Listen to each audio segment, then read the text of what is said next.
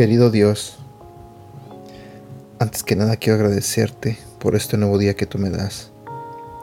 Señor, quiero pedirte que abras el corazón y la mente de las personas que están escuchando este audio en este momento. Te pido, Señor, que seas tú el que les hable a través de este devocional. Y también te pido, Señor, que bendiga sus vidas. En el nombre de Jesús. Amén. Esta mañana quiero compartir contigo un tema que se titula Él nunca te dejará. Buenos días, mi nombre es Edgar y este es el devocional de Aprendiendo Juntos. A veces, cuando algo terrible ha sucedido en nuestra vida, nos sentimos muy inseguros, como si nadie nos sujetara, casi como si estuviéramos cayendo al vacío sin una red de protección. Esto puede traer una sensación de mucho miedo, pero la Biblia tiene algo que decir al respecto.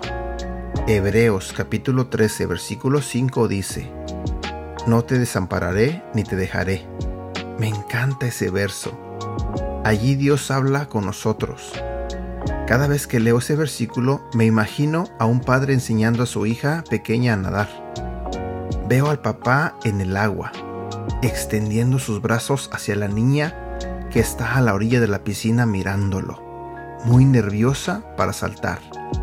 El papá le dice, Vamos, salta a la piscina, cariño. Yo te atraparé, no te soltaré. Y confiando en que su papá la atrapará, la niña salta y es recogida por unos brazos fuertes en un abrazo seguro.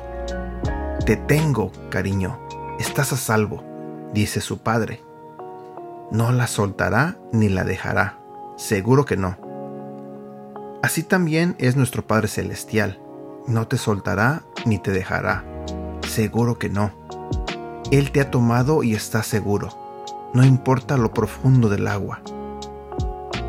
Después de la repentina muerte de un ser querido, sentí como si el fundamento de mi mundo estaba temblando. Leí este versículo en Hebreos una y otra vez hasta que se arraigó en mi corazón. Llegó el momento en el que me convencí de que esto era cierto para mí. Dios me sostenía con fuerza. Él nunca me dejaría ni me abandonaría. Es lo mismo contigo. Él nunca te dejará. Versículo para recordar. Deuteronomio capítulo 4, versículo 31. Él no los abandonará ni los destruirá, porque los ama mucho Dios jamás se olvidará del pacto que hizo con los antepasados de ustedes, pues se comprometió a cumplirlo. Y aquí terminamos con el devocional del día de hoy.